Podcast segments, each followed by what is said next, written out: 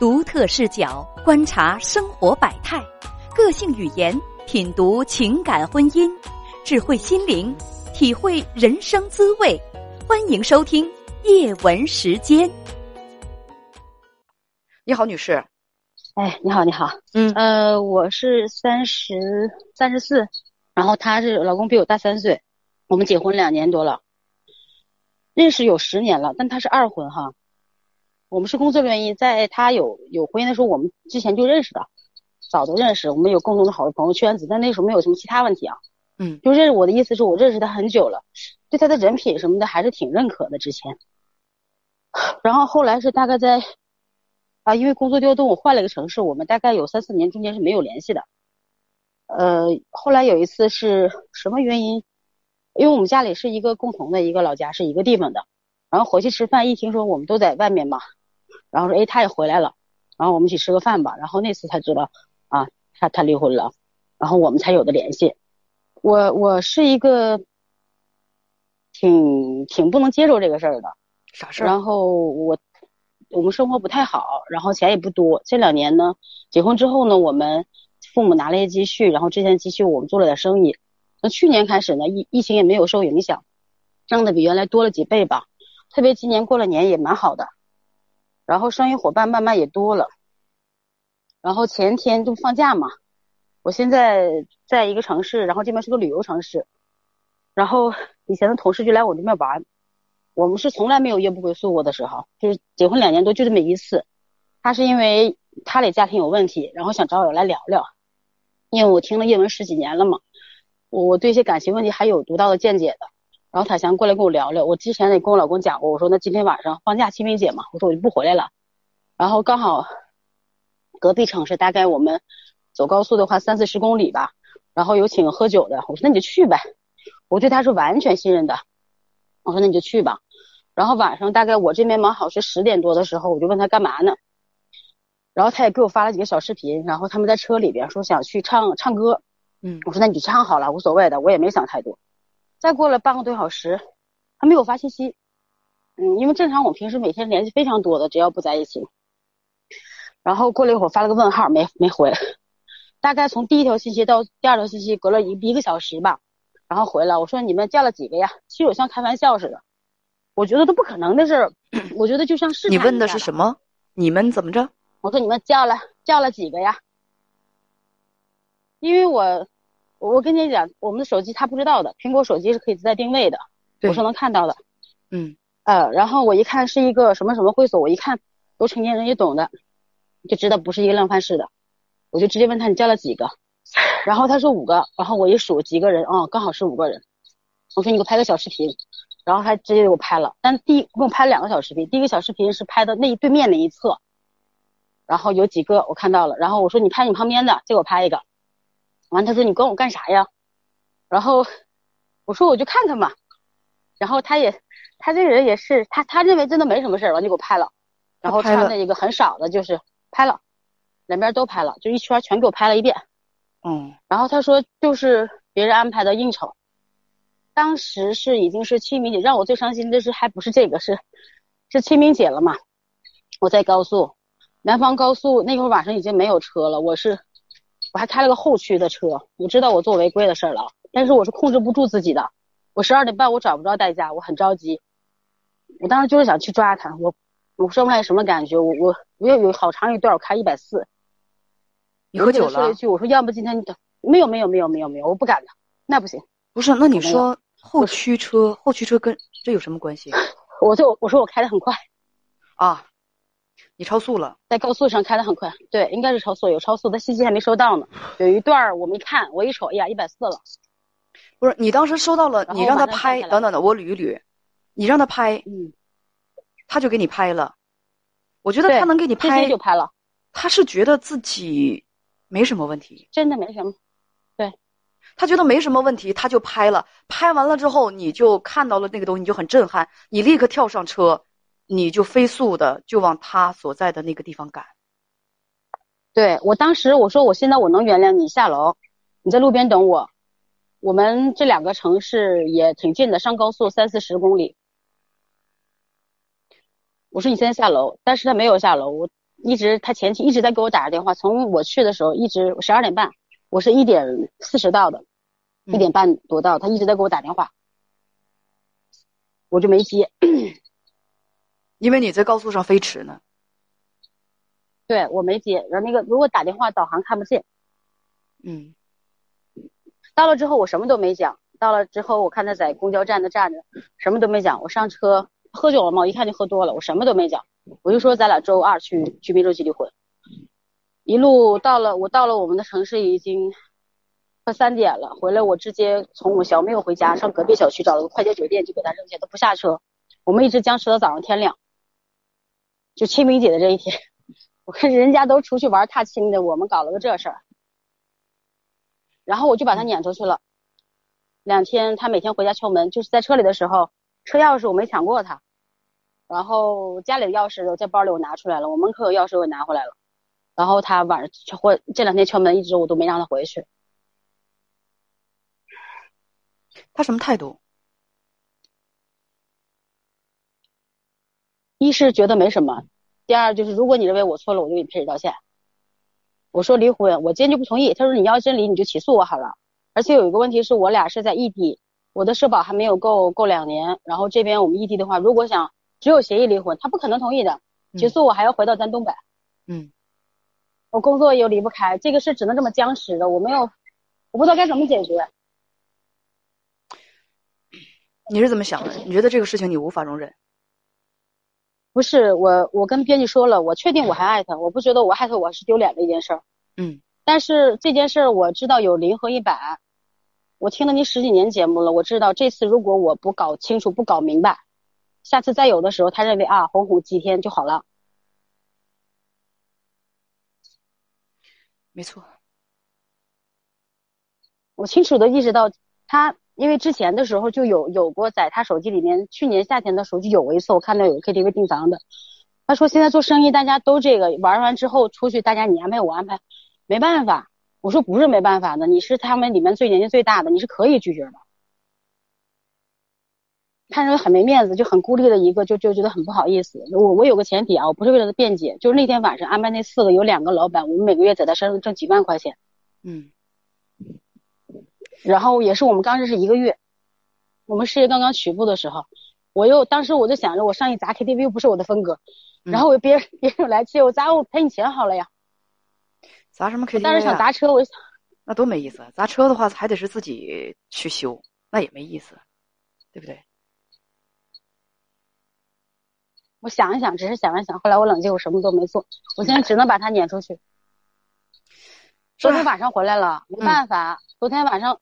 四点半在底下敲门，喊喊我名字，喊狗我家狗的名字，我家狗在屋里叫，嗯，没办法，我门开开了，太扰民了。然后他进屋就挺挺不要脸，那我没办法，我怎么办？四点半，然后进来了，他挺不要脸的，就把衣进屋就把衣服脱了，说我脱衣好几天了，那你不让我我就在门口站着也行，你让我进来就行。然后行，我说明天早上天亮八点半我叫你，一上午怎么叫叫不来，我我得上班啊，我走了，我也一宿没睡。已经挣了三天了，这个事儿，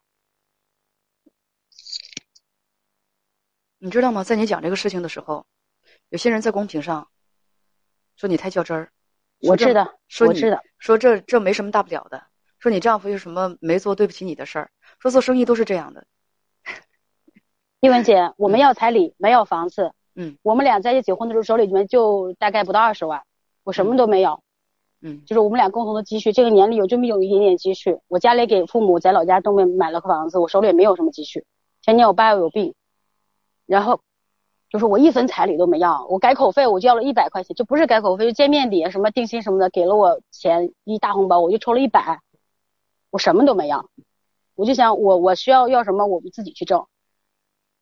你是有个志气的女孩子，我能听得出来，而且带着我们北方女孩子的那种干脆利落。那种独立，带着那种姑奶奶的劲儿，你的做法我是支持的。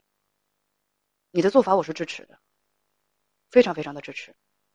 如果你问我，嗯，你跟编辑是这样这样说的，你说我提出了离婚，他不同意，我还爱他，但他认为这不是个错误，是应酬，该怎么办？唉，对，生意场上啊有一个词叫做无效社交。无效社交。我不知道说这是应酬的，懂不懂？有一种应酬叫什么样的应酬呢？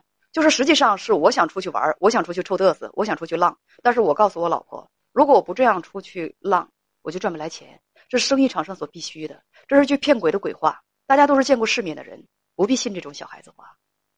那什么叫做无效社交呢？无效社交，真正的社交指的是什么？如果你想铺开人脉去进行社交，你手里必须要有跟对方得以交换的这种资源，对方才可能说跟你进行有效社交。否则，其实就是个玩儿，就是个浪。所以有些人，你不必拿出那种东西填护自己的丈夫或者是妻子。哎呀，我做生意，我这必须如此的，别在那拽，你就是想浪，你就是想玩儿，你就是想扯。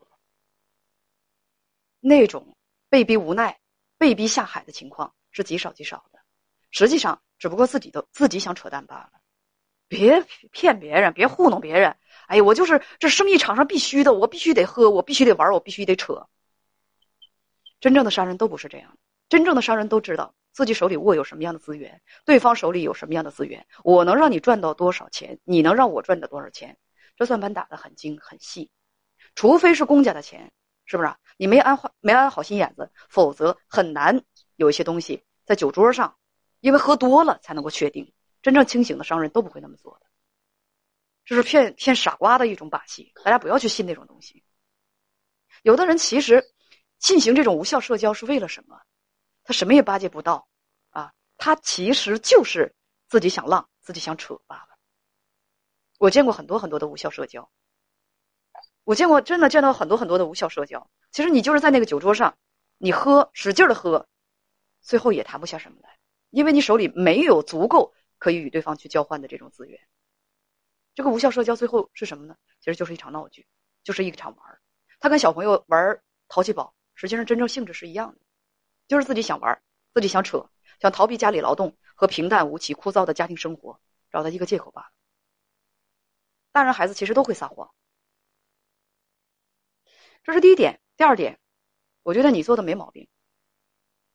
有些人吧，就在那扯淡。啊，也没做什么那个，没做什么对不起你的事儿。生意场上的正常那个什么，首先，如果你是下九流的生意场，那你这么做我没什么可说的。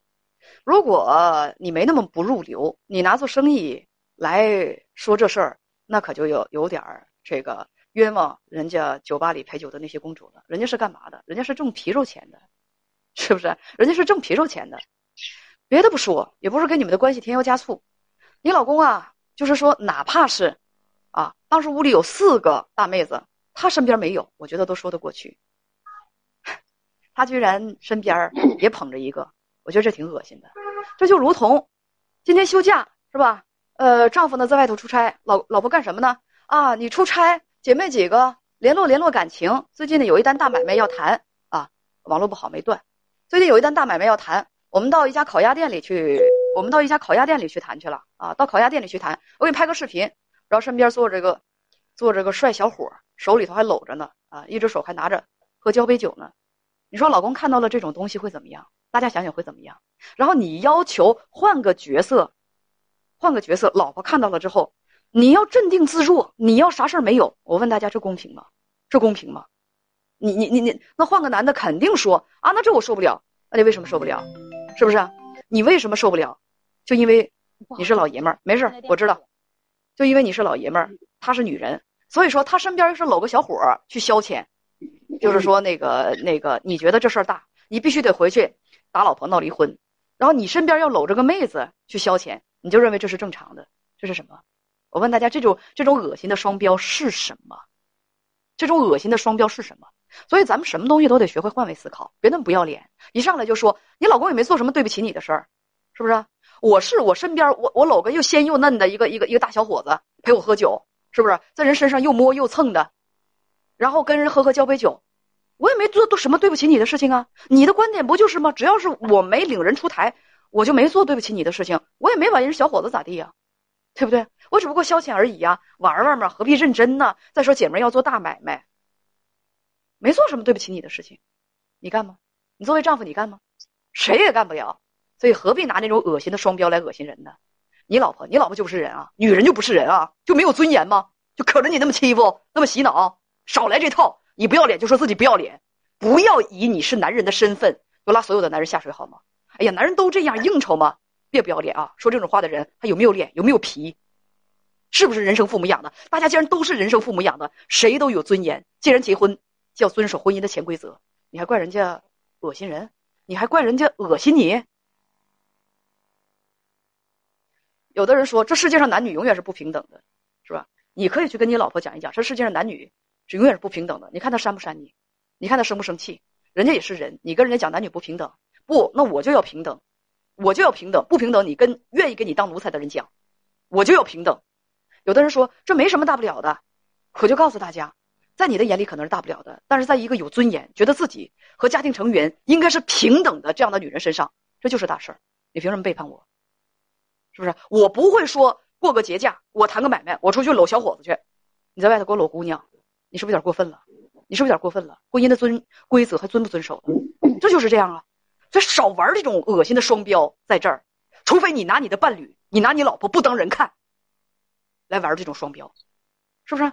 谁敢回家对自己的老婆说：“我拿你不当人看啊！我在外头可以花天酒地，可以去抱女人、搂公主，然后你在家里头给我乖乖的，在家里头孵软皮蛋。”孝顺我的父母，干家务，生孩子，不抽你。现在的现在的女人有哪一个是好相与的？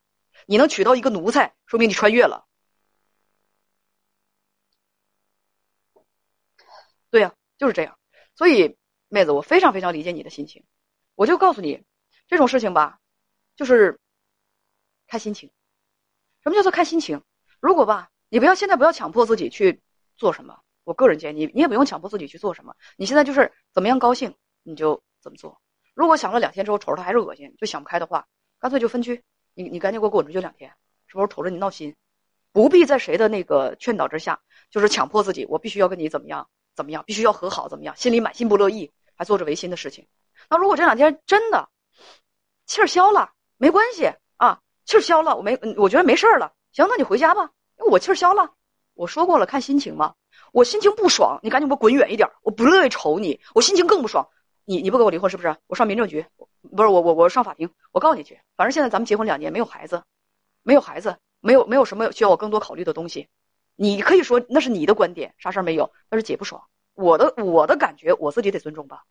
如果气儿消了，觉得觉得没什么大不了，我告诉你啊，不准有下次，有下次的话，这日子真过不了了。行，回家吧，爱咋着咋着，尊重自己的内心感受，别做违心的事情。这就是我对你的建议。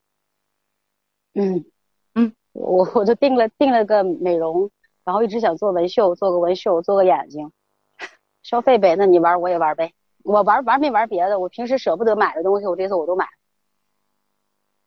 能玩的。你想让我做家务，我是想让我做家务，我是不做了。嗯。我告诉他，家里面洗好的衣服你能穿就穿，穿没有了你自己去买吧。有，平时还做家务呢。平时。还挺会伺候人的，家务做的还不少。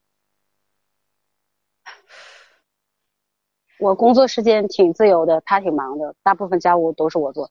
但是要放假的话，都是他做。你知道吗？现在就说每一个城市，还是说这个每个年龄段我那天忘了，一百二十万的小伙子单身。所以我就觉得吧，有的人他拥有婚姻资源了，他不珍惜。拥有婚姻资源，他还不珍惜，这种败家行为我也是很不理解的，是不是？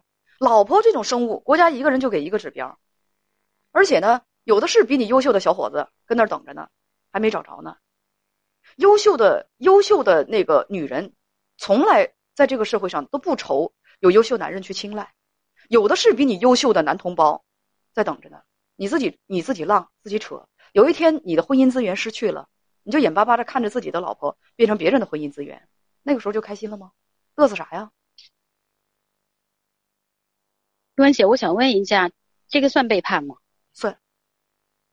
你就问问他，我就像我刚才说的，我闲着没事我我也没干别的，我上烤鸭店，我搂一大小伙子，腿上摸一摸，胸口上摸一摸，腹肌上摸一摸，然后跟他喝杯交杯酒，你觉得要不要背叛？他现在说可以，他没真正看见呢，小视频没让他看见呢，他没真正体会到呢。他明知道你不会那么做，他要真正看见了，他会怎样？他大嘴巴子不扇你脸上？有很多男人会这种反应。我我在外头搞女人，我不这不算什么，但是你要是在外头搞男人，给我戴绿帽子，那我可就奇耻大辱了。男权主义是不是这种想法？他跟你说不会，你就觉得真不会了？别那么傻好吗？